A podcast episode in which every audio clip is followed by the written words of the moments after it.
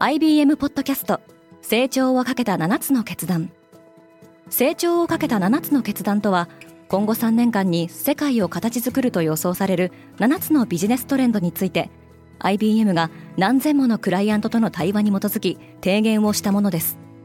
このポッドキャストでは変化の激しい時代において企業が下すべき成長をかけた7つの決断について日本 IBM の7人の専門家と考えていきます。今お聞きのリスニングサービスにてぜひフォローボタンからフォローをお願いします。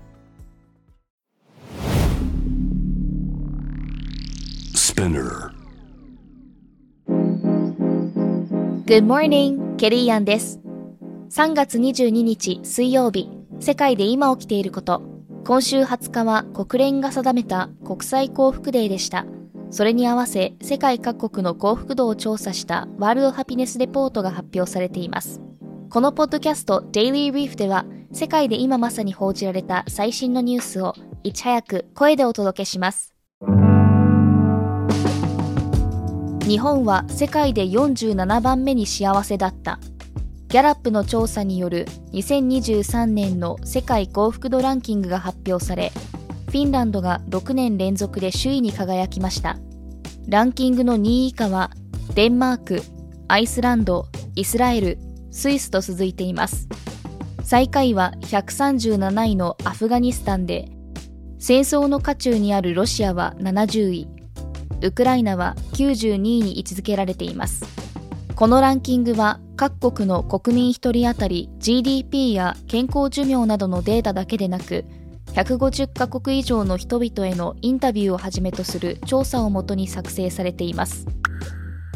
マクロンがついに国民に語りかける。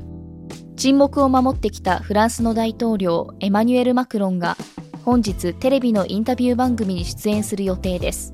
今月16日、マクロン政権は財政の悪化を理由に年金の受給開始年齢を62歳から64歳に引き上げる年金改革法案を強行採択しようとしましたが野党がこれを反発20日には内閣に対する不信任案が提出されわずか9票差で否決されていますパリをはじめとする各都市では抗議デモが起きていますが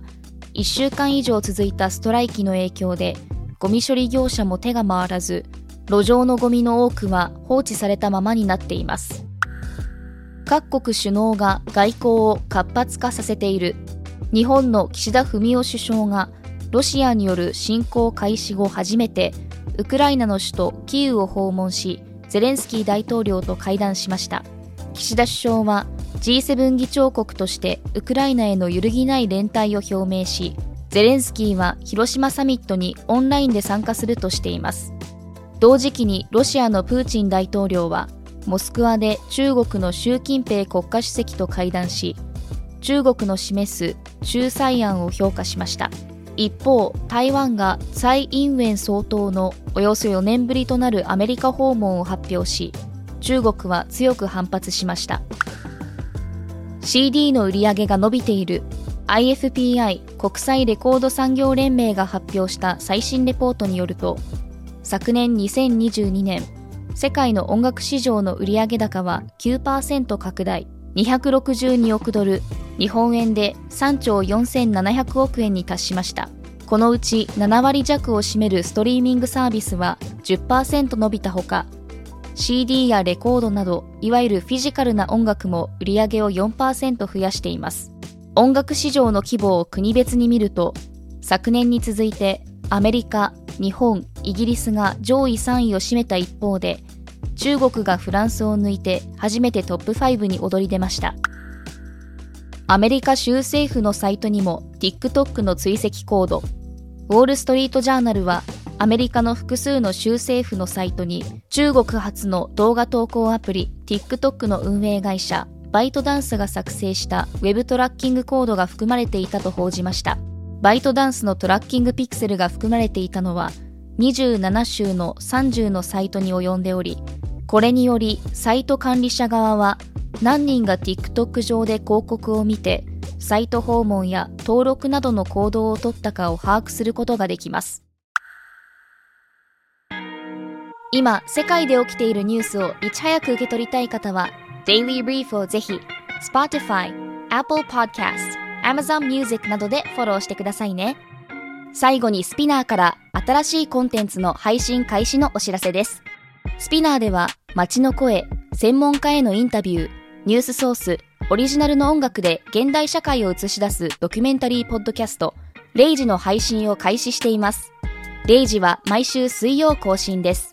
エピソードへのリンクは概要欄からチェックしてください。ケリーアンでした。Have a nice day!